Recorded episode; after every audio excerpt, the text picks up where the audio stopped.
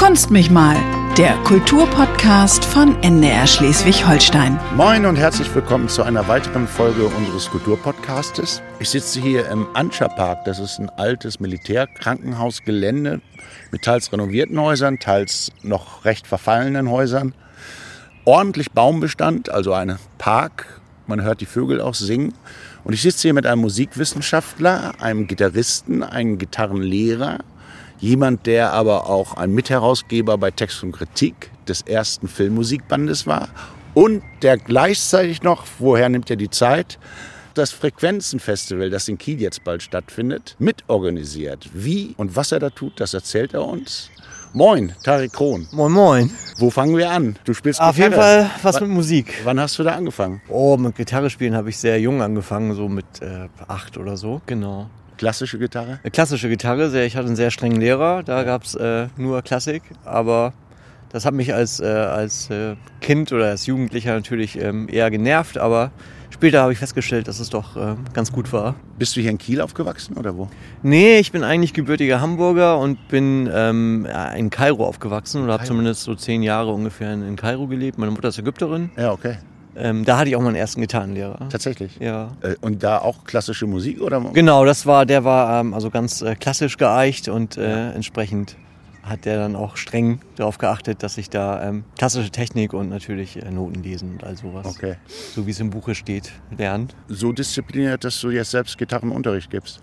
Ja, ich habe also n- ja hier in Kiel auch Musikwissenschaft studiert, ähm, habe dann immer auch die ganze Zeit als Gitarrist irgendwie ähm, gearbeitet, habe früher so nach dem Abi dann auch so ein bisschen, als man noch Geld verdienen konnte, so als Studiogitarrist und Ja. sowas gearbeitet und war natürlich immer irgendwie an der Gitarre dran. Ähm, das war dann immer so mein, mein Medium. Da ich auch ein schlechter Pianist bin, äh, musste ich das dann ein bisschen mit Gitarre kompensieren. Okay. Toll, wenn man die Wahl hat. ja, Gibt es Bands, mit denen du berühmt warst? Äh, Berühmt sicher nicht, aber hier in der Region habe ich vor allem in den letzten Jahren viel so in Jazz-Kombos gespielt. Das Erzähl ist ja dann, das gab zum Beispiel die Blue Water Jazz Band, das ist so eine ähm, äh, Kombo, die hier viel macht. Ähm, manchmal mit wechselnder Besetzung, aber mit super Musikern meistens. Genau, mit denen habe ich viel gemacht. Die Jazzszene ist ja ohnehin jetzt in Kiel nicht so riesig, also man kennt sich dann irgendwie und äh, findet dann immer so in verschiedenen Kombinationen zusammen. Man spricht auch gerne von Jazzpolizei. Jazzpolizei äh, gibt es äh, sicherlich auch, aber ja, die ist nicht mehr so streng wie früher, glaube ich. Okay. Das, äh, die haben auch gemerkt, dass sich da Sachen ändern. Und Jazz ist ja auch ein weites Feld. Ne? Es gibt Kombos, da, da ist man eher experimenteller unterwegs. Ähm, zum Geldverdienen lohnt sich dann eher, sagen wir mal, die, die, die normalen Standards äh, ein bisschen zu spielen, ein bisschen Ja. was Ruhiges. Ähm, ja, da muss man ein bisschen flexibel sein. Launchmusik zur Pizzabeschallung oder Auch das notfalls, wenn man davon lebt, äh, musst du alles mitnehmen. Ne? Aber klar, es gibt dann Sachen, die sind mehr so ähm, Job und Sachen, die sind dann mehr Spaß. Die Sachen, die mehr Spaß sind, da verdient man meistens weniger dran. Mhm. Und wenn du jetzt unterrichtest, eher auch im, äh, also klassische Gitarre oder auch Jazz oder alles, was Das kommt? kommt immer so ein bisschen drauf an. Ähm, ich bin da relativ flexibel, da ich sowohl jetzt mittlerweile lange auch E-Gitarre spiele und auch natürlich früher auch in Rockbands gespielt habe und Ja. sowas. Glaube ich, ist, ähm, ja, ist das Repertoire groß. Klar, wenn Anfänger, also junge Anfänger kommen, dann ist es, finde ich es immer noch am sinnvollsten, klassisch anzufangen, so gut es geht. Okay, Ähm, das ist schon wirklich die solideste Basis. So. ja. War Musikwissenschaft ein Ausweichstudium, weil du die Hochschule nicht geschafft hast? I- Das ist immer so, das ist immer so der Vorwurf, den man hört. Ehrlich gesagt, ähm, nicht unbedingt. Mich hat ähm, Theorie immer ein bisschen ja, mehr interessiert als die Praxis. Oder vielleicht hatte ich auch Angst davor, dass mir das Gitarre spielen irgendwann nicht mehr so viel Spaß macht, wenn ich wirklich dann ganz ernsthaft Okay. ähm, und zu meiner Zeit gab es auch noch nicht, da habe ich schon viel Jazz gemacht, als ich dann anfing zu studieren oder habe angefangen, mich so ein bisschen ernsthafter dafür zu interessieren. Da gab es auch nicht so viele Möglichkeiten, das zu studieren in Deutschland. Hilversum sind viele hingegangen. In Köln, genau, gab es da auch irgendwie. Das war aber dann auch schon sehr begehrt und sehr schwer daran zu kommen. Das ist heutzutage leichter. Das hieße, der, der typische Weg wäre dann auch wieder die Klassik gewesen. Und das ist ein harter Weg, auch ähm, vom Berufsfeld her, harte Konkurrenz. Und also genau, ich habe mich da immer ein bisschen mehr, ich wollte ein bisschen mehr verstehen, wo das alles herkommt. Und äh, hier in Kiel ist ja ein kleines, aber sehr feines Institut für, für historische Musikwissenschaft. Und das war schon eine ganz gute Entscheidung. Dann habe ich halt hier Musikwissenschaft studiert und das nicht zu knapp. Ja.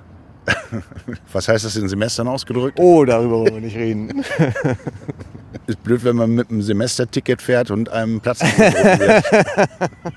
Ja, also zu meiner Rechtfertigung muss ich auch sagen, dass ich neben dem Studium halt auch immer gearbeitet habe und auch Ja, ja. viele andere Projekte und Sachen gemacht habe und immer so ein bisschen mich auch äh, dahin habe führen lassen, wo meine Interessen dann lagen. Kommen wir auf das Frequenzfestival zu sprechen. Nordic Frequences heißt es im englischen Untertitel. Findet statt ab dem 5. Mai. Bis zum 10. Mai geht's. Wie würdest du dieses Festival charakterisieren? Es ist ja recht jung, seit zwei Jahren gibt's. Genau, das Festival gibt es seit zwei Jahren, seit 2020, was ein bisschen auch erstaunlich ist. Gerade durch diese ganze ähm, Corona-Geschichte war es natürlich nicht einfach, das äh, so ähm, erstmal zu etablieren und äh, überhaupt irgendwie umzusetzen. Zum Glück konnten wir es beide Jahre wirklich stattfinden lassen. Es ist äh, ein Festival, das sich mehr der, sagen wir mal, modernen Musik widmet. Wobei hier ganz viele Schnittstellen sind zwischen äh, Videokunst, Musik, ähm, Elektronik. Ähm, wir versuchen das Programm auch so zu gestalten, dass es möglichst vielfältig ist. Also dass man wirklich äh, für jeden Geschmack was findet. Es, wenn es geht, auch nicht zu sperrig zu machen. Also äh, zumindest so, wie wir uns das vorstellen. Das ist natürlich Ja. immer schwer zu sagen, ob das dann für die Gäste auch immer so ist. Aber es gibt, glaube ich, äh, viele Angebote, wo, jeder vielleicht was findet, was ihn interessieren kann, ähm, was, was für ihn vielleicht ähm, relevant ist oder interessant ist oder einfach Spaß macht. Man kann kaum sagen, dass, es ein, dass der Schwerpunkt auf Musik liegt, weil es das schon äh, über Performance und Videoinstallationen äh, sozusagen die Darbietung genauso wichtig ist. Ich würde auch sagen, also ich glaube überhaupt, dass bei, bei vielen von diesen moderneren Künsten, dass es auch immer so, ein- so eine Erlebniskunst ist. Ne? Also dass man das vielleicht nicht unbedingt auf, auf CD jetzt abends irgendwie ähm, ähm, bei einem Whisky hören mag, Ja. sondern ähm, dass es eher was ist, was man so ein bisschen erleben muss. Das geht mir bei Free Jazz zum Beispiel auch so. Das ist jetzt auch nichts, was ich ständig hören kann, aber Ornette Coleman live zu sehen ist halt was anderes. Das ist dann wirklich, äh, dann versteht man vielleicht besser, was da los ist.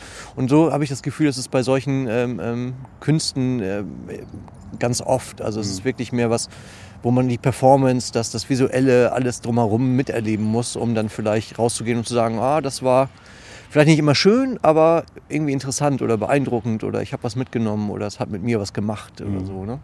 Also dieses klassische Harmonieverständnis, das ja jeder in sich trägt und wir mal teils angeboren, teils weiterentwickelt durch Musikgenuss hat, äh, wird mitunter ja auch irritiert durch diese Musik. Also das, wenn man jetzt da hingeht und sagt, naja, ich will mal so erbauliche, schöne Musik haben für den ganzen Abend, dann ist man da eigentlich falsch. Das sollte man ja vielleicht als Triggerwarnung mal aussprechen. Darauf oder? sollte man sich einstellen, dass das durchaus äh, sein kann oder auch wahrscheinlich ist, dass man da Geräusche und Sachen hört, die man äh, so jetzt nicht erwartet hätte, wenn man jetzt einfach ein, ein nettes, äh, schönes, harmonisches äh, Konzert erwartet. Aber manchmal äh, schimmert das Schöne ja im Hässlichen noch viel, noch viel mehr. Ja. Und ähm, es gibt aber auch wirklich ganz unterschiedliche Programmpunkte. Es gibt auch viele Künstler, die auch ähm, äh, ironisch mit solchen Sachen umgehen, auch die durchaus hö- schöne Sachen machen, wenn, wenn es auch vielleicht jetzt nicht ne, ähm, so jetzt äh, im Sinne eines schönen Liedes ist.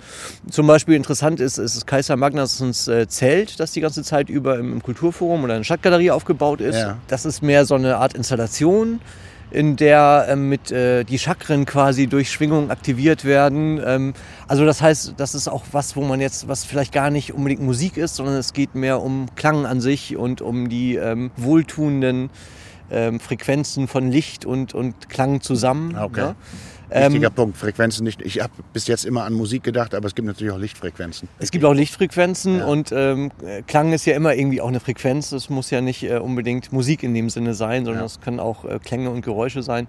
Wobei man natürlich auch immer bei solchen Installationen, also gerade bei, bei, bei Kaiser Magnassen, nicht, nie weiß, ist das ein Statement, ist das, ähm, äh, ist das jetzt ernst gemeint, ist das ironisch gemeint. Ähm, also, na, es, ist, es soll immer ein Erlebnis sein und, und der, der Gast muss dann auch ein bisschen schauen, was er damit anfängt. Wie eingangs erwähnt, sitzen wir im Anscha-Park. Ein Konzert findet auch hier statt. Also ihr habt nicht nur hier in diesem einen Haus zur rechten Seite so ein Coworking Space hier, das ist anders, warum wir überhaupt hier sitzen, sondern im Haus 1, das ist das Atelierhaus, da findet auch ein Konzert statt. Da mh, findet äh, Frauke Olbers Konzert äh, Am 7. statt. Mai um 18 Uhr. Wer ist Frauke Olbert? Frauke kommt aus Hamburg, ist äh, da eine ähm, sehr etablierte Künstlerin äh, mittlerweile, würde ich sagen, die auch wiederum zum Beispiel sehr ähm, teils ironisch mit sagen wir mal, klassischen ähm, Kunstelementen umgeht und, und ähm, Sie selbst ist auch ausgebildete Tänzerin, ähm, macht äh, sehr spannende, ich nenne das mal so ein bisschen Anti-Gesangskonzerte. Also für sie ist offenbar ganz, ganz wichtig, dass das Gesang ja auch nicht nur das Singen selbst ist, sondern auch all das, was drumherum ist. Das Charisma des Sängers, äh, die äh, Bewegung und, und da spielt sie halt viel mit. Das Programm äh, ist gewissermaßen auch so eine ironische Brechung der heutigen YouTube-Videokultur. Ähm, und äh, das finde ich macht sie sehr, sehr unterhaltsam auch und, und sehr geschickt. Ich habe mir gestern auf YouTube äh, das Nada-Ensemble angesehen. Mhm. Introduction to Nada-Ensemble. Gestern 544 Aufrufe. Ah. Also noch nicht viral gegangen, ist aber, glaube ich, erst seit zwei Wochen auch äh, online und die machen ja eigentlich alles, was du gesagt hast. Also äh, große äh, Performance mit Baukränen teilweise zur Musik. Äh, dann mochte ich auch den Kontrast, also ein Bauchtanz zum Sirren von Videodrohnen als auch äh, ein Konzert, wo das Fauchen von Heißluftballons, wenn, wenn die Flamme ausströmt, eingebaut wurde. Und dann hatte ich äh, Nada geguckt, wer war denn das? Das war ein Fotograf aus Frankreich, ganz spannende Story der somit die erste Drohne gebastelt hat, nämlich einen riesen Heißluftballon und von da schon Fotos gemacht hat, und zwar 1859. Das heißt, in ihrem Namen als auch in ihren äh, Konzeptionen äh, verweisen sie tatsächlich noch immer auf diesen Nadar. Den Ursprung. Auf den Ursprung, ja. Ja, Nadar gehört sogar wirklich zu den ganz angesagten Ensembles in der, in der Szene. Das ist natürlich, ähm, ja, die haben jetzt kein, die füllen jetzt keine Stadien mit 20.000 Leuten, aber, ja. aber sind ähm, schon ziemlich ähm, interessant und, und, und auch so einflussreich mittlerweile in, in dem Gebiet. Das ist ja bei solchen Ensembles auch immer so, die arbeiten ja mit verschiedenen Komponisten zusammen und, und die ähm, denken sich ja auch zu, zum Teil dann diese, diese äh, manchmal auch etwas verrückten äh, äh, Werke aus. Ja.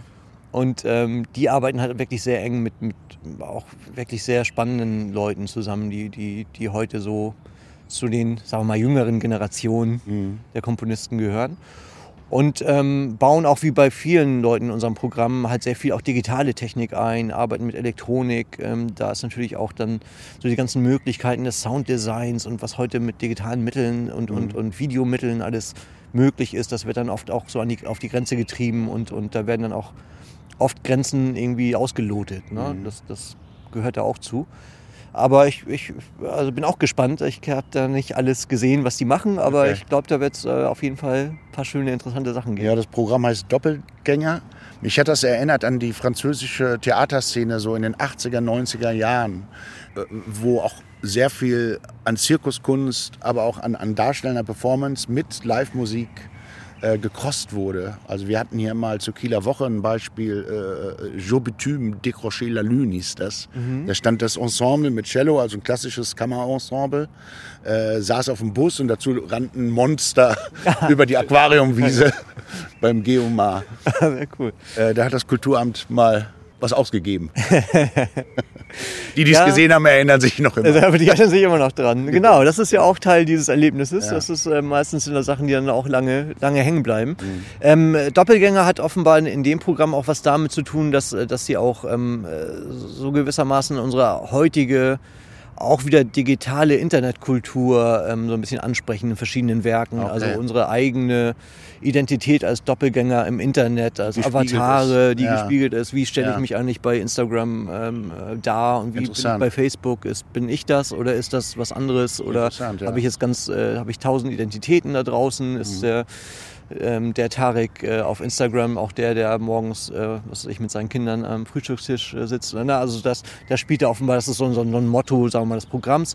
Da kommen aber ganz verschiedene Werke zum, ähm, ja. zum, äh, zur Aufführung, die ja. Ähm, da ja, sagen wir mal, verschiedene Ansätze nehmen, da ja. vielleicht mit uns. Ist ja auch etwas, was, was viele in der Pandemie nochmal richtig äh, hm. äh, intensiver erleben mussten, dass ihr Homeworking, ich, ja äh, ja. in den ganzen Zoom-Schalten äh, viel mehr Bedeutung bekam. Ich weiß es vom Studenten, der sagte, natürlich ist es anders, wenn ich im Hörsaal sitze, achte ich auf mich, wie ich wirke, räumlich. Wenn ich in einer Zoom-Schalte sitze, achte ich auf mein Bild, das unten rechts ist. Und, und, und da hat man schon so eine Spiegelung sozusagen und, und eine ganz andere Fokussierung. Und was das mit einem macht, so gesehen, das ist ja eigentlich äh, Ja, und äh, es geht ja nah bis hin, Zahn der Zeit. bis hin zur, zur, zur Täuschung irgendwie, wenn du halt, äh, was ich, mit dem Hemd äh, oben äh, vor der Kamera sitzt, aber Ja. unten noch die Jogginghose anhast oder Ja. so. Genau, ne? also es ist natürlich, ja, stimmt, auch ähm, gerade im Anbetracht der aktuellen Lage ein sehr salientes Thema. Ne? Ja. Salient. Ja, schön, ne? Also so. Wir hatten überlegt, äh, äh, ein MP3 einzuspielen, also Musik Mhm. äh, beispielsweise einzuspielen, aber da das eben so ineinander verzahnt ist, also Performance, Auftritt und Musik Und Video und, äh, und Licht Video und, und ja. Licht, äh, macht es kaum Sinn. Deshalb, Ich, ich glaube auch, dass das, äh, wie gesagt, diese Kunst echt äh, immer viel direkter wirken muss ähm, und Ja. man vielleicht auch einen falschen Eindruck hat, wenn man jetzt einfach sowas vom Band hört, Mhm. ähm, als wenn man dann wirklich da ist und, und das irgendwie so als ganzheitliches Erlebnis Ja. äh, mitnimmt. Ne? ich kann mich erinnern, ich war früher zu Pfingsten, da hieß es noch New Jazz Festival in Mörs Hm. seit den 80ern. Und da habe ich auch gelernt, meine Harmonieverständnis doch ein bisschen zu erweitern. Das hätte ohne Anblick nicht funktioniert. Es bedurfte auch etwas Geduld tatsächlich. Ja, ähm, genau. Also ähm, Mörs und, und äh, auch, also Mörs war ich ja relativ oft. Ja, Ähm, das äh, war immer eine, ein spannendes Erlebnis und, und die ersten Male auch nicht einfach immer. Also, genau.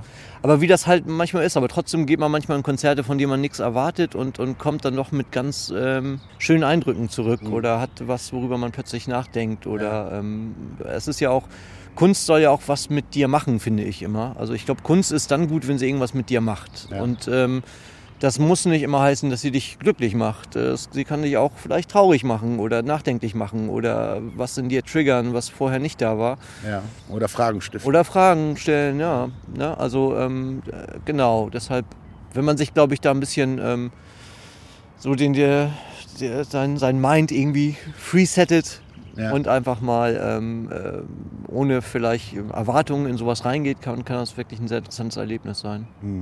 Im Mörs gab es immer noch in der Turnhalle so Workshops von den Musikern, die dann was erarbeitet hat. Das wäre doch eigentlich fast auch interessant, wenn man die verschiedensten Künstler im freien Raum aufeinander stürzen ließe. Ja, ähm, wir machen auch ein bisschen Workshops, wobei, wobei unsere Workshops ganz oft ähm, darauf anspielen, mit, mit Jugendlichen und, und Kindern aus der Region was zu machen.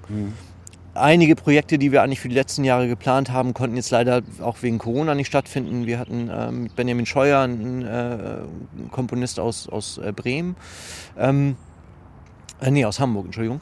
Ähm, äh, zum Beispiel ein Stück gearbeitet äh, hier mit, mit einem äh, Schülerchor, aber das konnten wir dann natürlich äh, ab der Proben so nicht machen und so. Das wird jetzt auch nachgeholt. Also wir machen halt eine Menge Workshops, auch dies äh, Jahr wieder mit Slatur. Das Ja. ist ein Ensemble aus Island.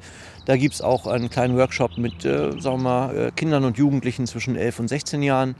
Äh, die improvisieren da und äh, führen dann auch am 7. Mai um 15 Uhr sozusagen ihre, ihre Erkenntnisse und Errungenschaften dann äh, kurz äh, vor. Ja, Klang, Klangjugend Kiel steht im Programm. Genau. Hat, das, sie äh, sich anlässlich des, hat die sich anlässlich des Festivals gefunden oder gab es sie vorher auch schon? Nein, die gab es vorher nicht. Das Okay. ist sozusagen äh, erstmal, das war so der Working Title für, Okay. die, für die Ja. Kids, die dann zusammenkommen. Genau. Ja, insofern gibt es auch bei uns Workshops. Wir sehen das auch so ein bisschen als Bildungsauftrag, vielleicht so neuere Kunst und Musik irgendwie auch mal an, an eine jüngere Generation weiterzugeben, zu schauen, was man auch hier mit den, mit den jungen Ensembles hier ähm, erarbeiten kann, denen Gelegenheit zu geben, mit jungen Komponisten mal direkt zu arbeiten, mal Stücke von denen aufzuführen. Da hatten wir letztes Jahr auch ein sehr schönes ähm, Event. Ja. Also so, dass, dass die Jugend auch an das Thema rangeführt wird. Hm. Zum Teil so quasi ne, aus, aus professionelleren oder ne, also Ju- Jugendliche, die, die schon viel mit Musik zu tun haben, aber teilweise auch ähm, Kinder und Jugendliche, die eigentlich kaum Berührungspunkte mit Musik haben, Hm. bekommen da dann die Gelegenheit, ähm, sich mal auszuprobieren und mit, mit echten angesehenen Künstlern zusammen Sachen zu entwickeln. Ja, das kann ja auch ein befreiender Moment sein, wenn man seit vier Jahren Geige lernt und dann ist man zwölf in der Pubertät und äh, Ja, und merkt dann vielleicht auch mal, man kann auch was ganz anderes damit Genau. machen oder ne, vielleicht macht das die Sachen auch wieder spannend. genau. Oder vielleicht auch für Leute, die sonst, es gibt ja heutzutage so viele Möglichkeiten, auch Musik zu machen, ohne ein Instrument wirklich Ja. zu beherrschen. Mit Kann man Casio. drüber nachdenken, also wie man will, aber die Mhm. Möglichkeiten sind da. Man kann mit dem Handy oder ne, mit dem Computer, was man heutzutage alles an, an Musik äh, gestalten kann. ohne Casio Taschenrechner. Ja, auch. Also Äh, Wäre noch eine Idee für das Starter-Workshop, ähm, dass wir da noch ein paar Taschenrechner irgendwie hin, hinlegen. Ähm, also es eröffnet ja auch neue Möglichkeiten, über Musik äh, zu, nachzudenken und, und äh, selbst vielleicht äh, kreativ zu werden Mhm. und zu merken, Musik kann auch mehr sein als das, was ich jetzt ähm, im Notenbuch habe oder als das, was ich im Radio höre oder als das. Mhm. ne? Hauptsache, man ist kreativ. Wo es um die Jugend geht, äh, du bist ja Lehrer an der Rockschule Russi bei Sven Zimmermann. Mit dem hatten wir einen Podcast vor zwei Jahren anlässlich seines Buches Blumen und Applaus. Wie kommen Künstler durch die Corona-Krise? Und jetzt hat er ein neues Buch geschrieben und zwar über seine Zeit als DDR-Musiker, wenn man das so sagen darf. Er hatte ja da eine Rockband, war auch sehr erfolgreich und äh, 1989 hörte es eben auf aus bekannten Gründen und meine Kollegin Lisa Bande hat mit ihm gesprochen über diese Zeit und über dieses Buch. Stellen Sie sich vor, Sie treten in ein paar Stunden mit Ihrer Band auf, aber Sie wissen noch gar nicht, wo genau. Gibt es da eine Bühne? Was ist mit der Technik? Und vor allem, was ziehen Sie an? So sah das Musikerleben von kleineren Bands in der DDR in den 1980ern aus. Zumindest sagt das Sven Zimmermann. Er war damals mit seiner Band ständig auf Tour und immer ganz kurz vor dem Durchbruch. Seine Erlebnisse hat er jetzt in Kurzgeschichten gesammelt, die wie eine Zeitreise in die eigene Vergangenheit sind. Denn fiktiv ist hier nichts. Das klingt im Prolog dann so. Wenn ich darüber nachdenke, dann fällt mir auch wieder ein, wo meine Heimat ist. Hier startete und endete meine erste Musikerkarriere. Nur, dieser Ort, er existiert so nicht mehr. Meine Heimat ist das wunderschöne Mecklenburg und sie liegt in der Vergangenheit. Seine erste Musikerkarriere, das ist die Zeit bei der Rostocker Band Rosa Rock, so ab 1983. Ro stand äh, für Rolling Stones und Sa für Saga. Also die kanadische Band Saga.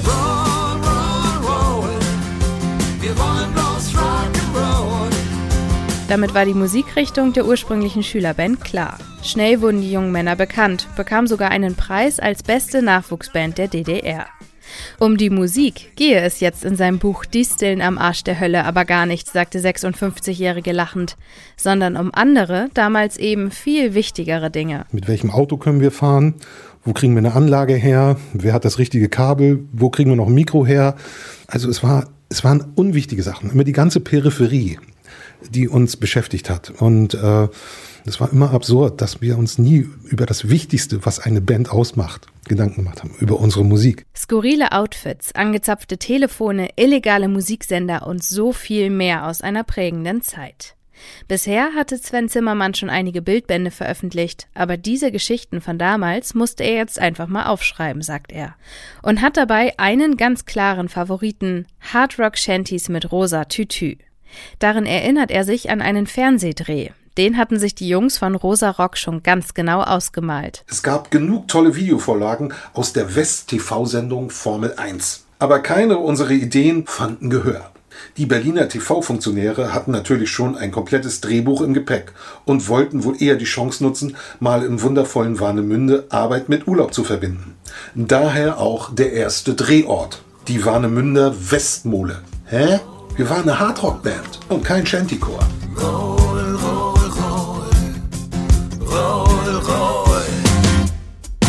Erlebnisse wie diese hat der Musiker chronologisch geordnet, vom Beginn als Schülerband bis zur Nacht des Mauerfalls. Die verbrachte Rosa Rock in Hamburg auf der Reeperbahn und auf dem Rückweg sei allen klar gewesen, das war's jetzt. wenn man auf einmal die Originale sehen kann, ne? wenn man die Toten Hosen, die Ärzte, wenn man äh, die Metal-Bands äh, von Halloween oder wie sie alle damals hießen, das konnte man auf einmal selber sich angucken. Ne? Man brauchte nicht mehr die äh, Dubletten, sondern die Stars, die Originalen waren auf einmal greifbar. Und uns war klar, äh, das wird schwer. 1990 zog Sven Zimmermann dann schon nach Kiel, ließ seine erste Karriere hinter sich. Mit den Jungs von Rosarock ist er aber immer in Kontakt geblieben und bald stehen sie auch wieder gemeinsam auf der Bühne. Das Programm soll ein Potpourri aus Lesung, Konzert und Diashow werden. Und wir werden auch nicht so viel proben, weil äh, äh, das überlassen wir den Zufall, so wie früher. Die Stillen am Arsch der Hölle ist eine Hommage an den Ostrock. Denn auch wenn oft nicht so lief wie geplant, prägt diese Zeit Sven Zimmermann bis heute. Und vermutlich nicht nur ihn. Tja, eine Musikerbiografie rund um die Wendezeit. Wie hast du die Wendezeit erlebt? Oh, die Wende. Wo warst du, als die Mauer man, fiel? Man glaubt es gar nicht, aber ich, äh, ich habe ja ein paar Jahre auf dem Puckel, aber als die Wende kam, wie gesagt, ich bin ja in Kairo aufgewachsen Ja. und ich bin ganz kurz vor der Wende nach Deutschland. Ja. Und deshalb war das für mich eigentlich irgendwie. Ich, ich habe schon verstanden, dass es was ganz Spannendes und Großes ist, was da gerade äh, stattfindet. Hatte aber jetzt selbst gar nicht so einen, so einen biografischen äh, Kontext, wo ich das irgendwie so einordnen Ja. konnte. Ich hatte natürlich hatte meine Familie auch Verwandte, die in Ostdeutschland waren und da haben dann irgendwie Pakete hingeschickt und Ja. so. Dass es das alles gab, wusste ich und natürlich auch, dass es irgendwie ne, die Sowjetunion äh, gibt. Das habe ich schon alles. Da war ich schon alt genug, das zu verstehen. Aber aber für mich persönlich war es äh, irgendwie faszinierend, aber nicht, nicht wirklich mit biografischen ähm, ja, so, so Erlebnissen irgendwie verbunden. Das Also es war eigentlich für dich kein Thema, kann man so sagen. Ne? Oder kein also kein, kein persönliches Thema Ja. erstmal. Ja. Ne? Ich wusste jetzt, kann man da irgendwie hin, aber ähm, was das jetzt genau bedeutet, war vielleicht noch erstmal nicht so klar. ja. Das war ja auch ganz lustig, weil wir so mit so der, der letzte Jahrgang war. Wir hatten dann noch so die ganzen, just in dem Jahr mussten wir dann so in Gesellschaftskunde irgendwie und Politik und so, äh, Sowjetunion und Ost-West und sowas Ja. lernen. Das haben wir dann äh, quasi dann noch mitgekriegt, was noch keine neuen äh, Schulbücher gab natürlich. Okay. Ähm, das war dann irgendwie ganz äh, so abstrus, so quasi dann irgendwie noch was, was unterrichtet zu bekommen, was eigentlich just gar nicht mehr existiert. Also du hast mitbekommen, wie ein Schulbuch veraltet. So, das, das auf jeden Fall. War aber trotzdem spannend, weil man natürlich dann erst verstanden hat, ähm, Ja. äh, was da jetzt eigentlich genau passiert ist. Ne? Ich habe ehrlich gesagt überhaupt keine Erinnerung an den Tag, als die Mauer Nee. Nee. Obwohl Also ich alt genug war, äh, habe ich das. Doch, doch, ich erinnere mich so an Bilder in Tagesschau, obwohl der, das Gedächtnis ist ja auch ein Schwein. Ne? Also man kann sich das ja auch, es gibt ja äh, interessante Studien darüber, wie man sich Dinge im Nachhinein so einbildet. Ja, auch aber ich bilde mir ein, dass ich genau. diese Bilder in der Tagesschau irgendwie gesehen habe. Ja. Ähm, aber wer ich weiß. hatte vielleicht an dem Tag keine Zeit, Tagesschau zu gucken. So war das, als man noch jünger war. Genau. Ich hatte vielleicht noch nicht so viele Freunde zu dem Zeitpunkt, deshalb habe ich noch öfter der Tagesschau geguckt. Ach, wie war das für dich? Jetzt nach Deutschland zu kommen? Ja. Oder? Oh, also. Boah, das ist jetzt ein weites Feld, Okay. aber, aber war ähm, es ist schon eine Umstellung. Ne? Also äh, Ägypten ist natürlich anders als Deutschland und ähm, mal abgesehen schon davon, dass es hier, ich war in Norddeutschland, also zu der Zeit war ich so in, in war ich in Segeberg, so eine Ja. Ecke, genau. Ähm, es ist auch schon deutlich kälter hier als in Ägypten. Ich weiß noch, dass, es, dass ich ähm, äh, bestimmt ein, zwei Jahre gebraucht habe, in denen ich immer im Klassenzimmer immer mit Jacke rumsaß, Ja, weil okay. zum, äh, zum Ärger meiner Lehrer, aber weil es äh, wirklich kalt fand. Da stimmt das Wort akklimatisieren. Das, genau, das kann man dann durch, durchaus wörtlich nehmen. Ja. Aber natürlich ist, ist auch ja, die ganze Gesellschaft anders. Das, braucht ein paar Jahre, ähm, bis man sich hier einfindet. Ja. Weshalb ich auch gerade ähm, gut verstehen kann, wie das, äh, na, aber einigermaßen nachvollziehen kann, wie es auch Flüchtlingen geht, die, die hier sind oder so. Das ist gar nicht so einfach. Selbst wenn man jetzt, wie ich, schon Deutsch äh, sprechen, ich war auch auf einer deutschen Schule in Ägypten und mein Ja. Vater ist ja Deutscher und so. Ja. Also ähm, trotzdem ist es gar nicht so einfach, schon unter den Umständen. Ja, äh, ich denke mal, unter schweren Umständen ist es, ist es doch, doch deutlich eigenartiger und, und Ja, das, ich würde sagen, das äh, norddeutsche Temperament ist minimal kühl. Das stimmt, aber man gewöhnt sich irgendwann dran und äh, hat ja auch, äh, hat auch sein Gutes. Also ähm, ohne Bewertung. Hast du einen Lieblingsgegenstand? auf jeden Fall, äh, ich denke mal, ähm, also mein Lieblingsgegenstand ist bestimmt die Gitarre. Ja. Das, äh, die Wie viele hast du? Wahrscheinlich gar nicht so viele, wie man vielleicht denken würde. Ähm, lass mich kurz nachdenken. Eins, zwei, drei, vielleicht vier oder fünf. Wobei das aber auch meistens ganz unterschiedliche Gitarren sind. Ich war jetzt noch nie so der, der Instrumentensammler. Irgendwie meistens ähm, habe ich dann eine Gitarre zu einer einem Musikstil, also jetzt äh, quasi, was ich, eine klassische, eine rockige und eine jazzige, so Also Genau. nicht 15 Fender Stratocaster. Nee, äh, also kann ich, also vielleicht, wenn ich sie mir leisten könnte. Eine Telecaster wäre dann sicherlich auch dabei. Ja. Ich neige eher zur Telecaster als zur Stratocaster, aber ähm, genau. Ähm, aber ich war jetzt auch nie so der, der, der Gitarrensammler. Mhm. Das war dann meistens ein bisschen pragmatisch. Das, was, was das Geld hergab und was, Ist als ähm, Jazzer ja auch nicht so, so einfach. brauchte. Genau. Das Und ist auch immer gar nicht. Ähm, ja, das ist auch vielleicht immer gar nicht so. Ja, so wichtig. Das ist ja wie mit einem VW oder einem Mercedes. Natürlich ist ein Mercedes schön, aber ein VW tut es meistens auch. Ich schaue gerade noch mal hier auf euer Bürogebäude, kann man das ja kaum nennen. Wie viel seid ihr eigentlich im Team? Mit wie vielen Leuten organisiert ihr so Also der, der harte Kern sind, sind ja wahrscheinlich so vier Leute, vier bis fünf, wenn es hochkommt. Genau. Ähm, Sherif Razez, das ist äh, sozusagen der, der, der Kurator des Festivals, so ein bisschen auch der, der, ja, der Brain irgendwie der, der Sache, dessen Vision das für wahrscheinlich zu einem großen Teil auch ist. Er und ich, wir arbeiten schon etwas länger zusammen. Wir haben äh, sowas ähnliches auch schon mal in Kairo gemacht. Ja? Genau, ja. Wie lange ist es Und her? äh, das ist, äh, das ähm, war 2011 zum ersten Mal, wenn ich mich jetzt recht erinnere. Mhm. Also 10, 11 Jahre her Ja. jetzt. Äh, witzigerweise direkt nach der großen Revolution, der sogenannten Frühlings, Ja. im arabischen Frühling. Ja. Da, ähm, äh, der kam uns da dazwischen, hier kam uns Corona dazwischen. Das ist auch irgendwie ganz witzig. Krass. Ähm, aber auch da sind wir hartnäckig geblieben und haben das dann äh, viele Jahre gemacht. Da wir uns jetzt aber ein bisschen mehr auf, auf Kiel konzentriert haben, ähm, genau, sind die Aktivitäten jetzt in Kairo ein bisschen, bisschen weniger geworden. Ähm, natürlich auch durch Corona ist es da auch ein bisschen schwieriger geworden. Gibt es Erfahrungen aus- aus der Kairoer Zeit äh, beim, bei der Durchführung eines Festivals, die euch beiden jetzt hier noch helfen? Auf jeden Fall. Also das, das war sicherlich auch so ein bisschen der Ausgangspunkt, dass wir irgendwann gemerkt haben, okay, wir haben jetzt auch so viele, wir haben auch das Netzwerk, wir haben Ja. jetzt auch die Erfahrung, wir wissen auch, wie, ne, wie man da auch ne, an die Geldgeber rantreten kann, äh, muss, äh, wie, was, wie man sowas überhaupt auf die Beine stellt. Und ich würde mal sagen, wenn man es in Kairo hinkriegt, dann kriegt man es, glaube ich, überall hin.